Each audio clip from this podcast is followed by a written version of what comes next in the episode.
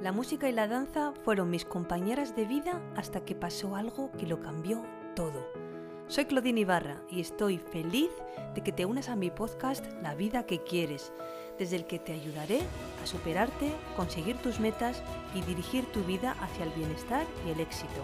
Si quieres saber más sobre mí y sobre mi trabajo, visita mi web claudineibarra.com. Todo pasa por algo y si estás aquí acompañándome, espero que sea para que los próximos minutos te ayuden a acercarte a la vida que quieres. ¿Te ha pasado que muchas veces has logrado las metas que te proponías y aún así no te has sentido cómodo o cómoda? ¿O has relativizado tu éxito o tus méritos llegando a desmerecer tu propio talento? Bienvenido al episodio número 50. De esto vamos a hablar hoy, de ese impostor que eh, nos suele dar mucha guerra, nos, eh, suele impedir eh, pues descubrir o, poner en valor nuestro propio talento. Y es que es la realidad de muchas historias de éxito, de personas que temen no estar preparadas para afrontar nuevos retos. Y es porque existe este boicoteador interno que está al acecho a la mínima que nos descuidemos. Y te va a machacar con un montón de excusas que te van a ayudar a confirmar que no eres capaz. Las psicólogas Pauline Clance y Susan Aimes en la década de los 70 lo bautizaron como síndrome del impostor. ¿Te suena, verdad? Es un conjunto de creencias que nos hace sentir que somos un fraude, que el éxito y lo que hemos logrado en realidad no lo merecemos y que es solo cuestión de tiempo que nos descubran. Según algunos estudios, aproximadamente el 70% de las personas experimentan este fenómeno al menos en algún momento de su vida. En este 70% me incluyo yo. Y por eso además he querido hoy tratar este tema y contarte desde mi experiencia claves para superarlo. Si me conoces, sabes que vengo del mundo de la danza. Y a ver, no voy a ser justo yo quien ponga esto como excusa. Pero supongo que estarás de acuerdo conmigo en que determinados ambientes o entornos son el mejor caldo de cultivo para alimentar al monstruo, a ese impostor que nos destruye, ¿no? Por decirlo de alguna manera. Yo crecí con maestros que me recordaban cada día los errores que cometía. Lo mal que giraba, eh, las veces que me confundía en un zapateado o las veces que iba fuera de compás.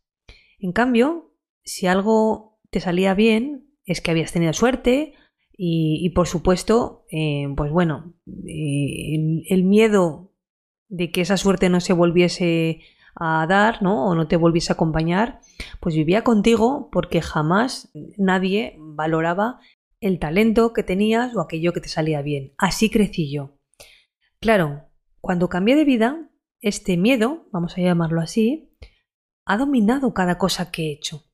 Porque es lo que he grabado toda mi vida, es lo que aprendí, es como aprendí a comportarme. Ha sido una creencia que me ha acompañado hasta que la he sabido reconocer para después poder cambiarla. Te cuento esto para que tú también te lo puedas llevar un ejemplo de tu vida personal y pienses cómo has crecido, qué creencias o qué mm, pensamientos has heredado de, de, tus maestros, de tus padres, de tu familia, del entorno donde vivías y, lo has traído hasta aquí y está actuando como un impostor, ¿no? Como, como algo que te impide eh, que reconozcas de forma objetiva tus propios méritos. De hecho, eso es lo que impide este síndrome del impostor, ¿no?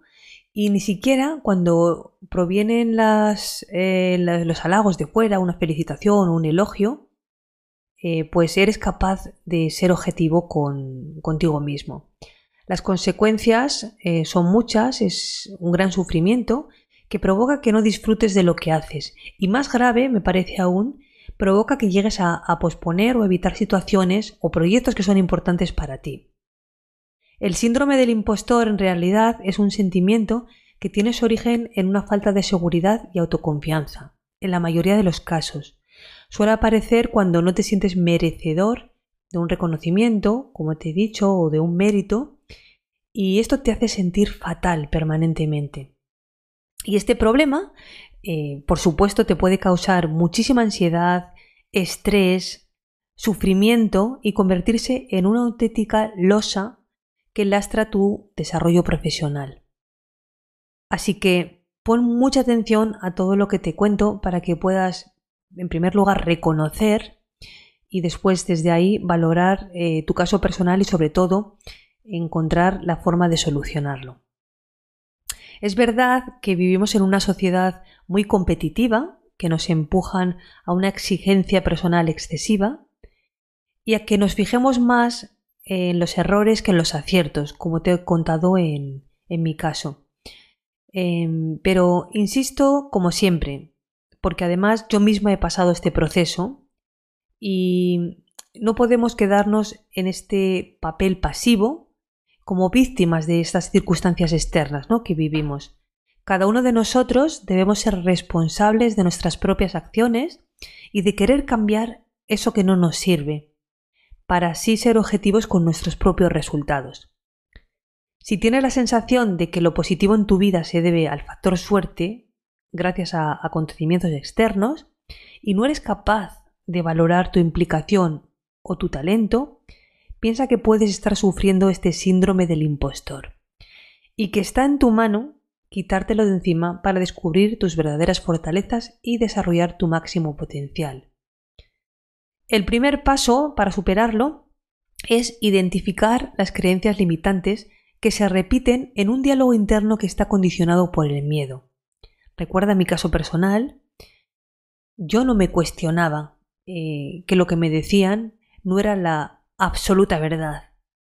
Yo cometía un error tras otro, como todos eh, las personas, todos cometemos errores, y, lo que yo trataba era de pensar que, yo no valía, que no era válida y que, que siempre tenía que esforzarme por hacerlo mejor y nunca era suficiente. Y eso provoca un miedo a no ser lo suficientemente valioso, jamás miedo a no estar a la altura de las expectativas ajenas o miedo al fracaso. Y mientras pones el foco de atención en los resultados, no disfrutas verdaderamente del proceso. De hecho, aquí quiero hacer un apunte importante respecto al fracaso. Creemos que cuando nos equivocamos somos unos fracasados. Así nos describimos, ¿no? En primer lugar, nuestros errores o nuestros éxitos no somos nosotros. Nuestros comportamientos no somos nosotros. Vamos a dejar de identificarnos con lo que hacemos. Somos mucho más que eso. Y no nos debemos identificar en ningún caso con nuestros actos, con nuestras conductas, con nuestros comportamientos. Y además, un error no es un fracaso, es un resultado que puede mejorarse. Siempre puedes volver a intentar nuevas formas o caminos para lograr el éxito que quieres. Lo que pasa es que si sufres el síndrome del impostor, no vas a querer arriesgarte a cometer un error. Una clave para superar este síndrome del impostor es evitar compararte. Esto es muy importante porque es algo que es difícil, porque es algo que tu cerebro necesita hacer para saber si algo es mejor o peor. Necesitas llegar a conclusiones.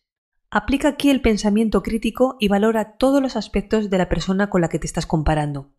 Porque quizás no estás contemplando al 100% las circunstancias de esa persona, su estilo de vida o hasta sus adversidades, por lo que ha pasado para llegar a, donde ha llegado y para conseguir ese éxito.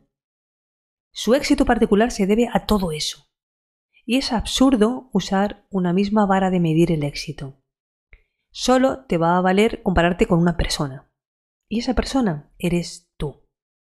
Compárate con quien eras hace una semana, o hace un mes, un año o una década, pero solamente compárate contigo.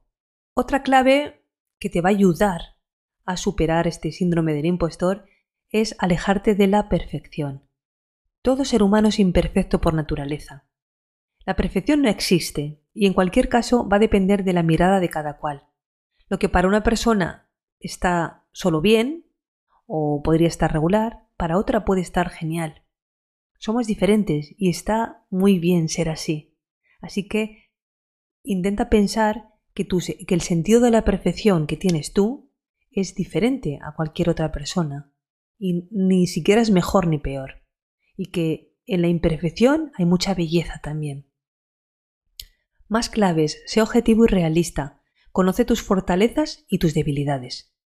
Evalúa tus competencias de forma realista y objetiva No tienes por qué saberlo todo, y no pasa nada. No te juzgues, date permiso para reconocer hasta dónde sabes y también date permiso para equivocarte. Otra cosa importante es que pongas el miedo a tu favor. El miedo, como te he dicho muchas veces, es un maestro. Te ayuda a crecer y tiene la función de protegerte y guiarte para hacerte más fuerte. No dejes que se apodere de ti, pero sí recoge la información que te sea útil y agradece que te haya mostrado algo valioso para tu crecimiento. Cultiva la autocompasión y valórate. Lo de que la salud es lo más importante a veces se nos olvida, y no solo la salud en general, sino ese cuidado personal. Tú eres esa persona que tienes que poner la primera de la lista, y eres un valor fundamental en tu trabajo y en tu vida. Cuida tu alimentación, tu descanso, haz ejercicio, muévete, respira. Y también, importantísimo, escúchate. Tus emociones son tu mayor fuente de información y tienen su función. No trates de librarte de las negativas. También las negativas te están dando una información súper valiosa para tu crecimiento personal. Y si las escuchas, te van a ayudar a conocer quién eres realmente. Fundamental. Cambia tu diálogo interno. La programación neurolingüística utiliza muchas herramientas para ayudar a gestionar pensamientos te ayuda a reorientar tu mente hacia pensamientos útiles y constructivos. Yo trabajo desde el neurocoaching, aplicando programación neurolingüística y dirijo procesos en personas que se sienten inseguras o con falta de confianza. Las oriento para que se hagan preguntas positivas y que eviten centrarse en los aspectos negativos del éxito que sienten como no merecido. El síndrome del impostor es un sentimiento negativo que en la mayoría de los casos en realidad refleja una falta de autoconfianza y seguridad en uno mismo. Piénsalo, piensa cada vez que te invaden esas dudas sobre ti mismo, sobre tu valía, y que te pones esas excusas, ¿desde dónde lo haces? Y piensa cómo está anclada esa confianza y esa seguridad en ti mismo. Insisto, es importante que tu diálogo interno sea positivo y constructivo. Es clave que cambies tu estado mental y emocional. Hacerte las preguntas correctas puede cambiar toda tu percepción del problema. Yo te he contado claves para llevar a cabo estrategias que te ayudarán a hacer los cambios que necesitas, aunque no es siempre suficiente tener la información de uno mismo, tratar de aplicarlo. Si sientes que necesitas orientación, una guía, si sientes que necesitas una ayuda profesional, contáctame y te voy a enseñar cómo dar una patadita con cariño, suelo decir, a ese impostor para que por fin puedas actuar con confianza y disfrutar de tu talento. Y te recuerdo que también puedes unirte a mi comunidad. Ahí no dejamos que entre ningún impostor. Puedes hacer clic en el enlace que te dejo en las notas de este episodio y será un placer darte soporte en todo lo que necesites desde esta membresía poderosamente. Un abrazo y hasta la próxima.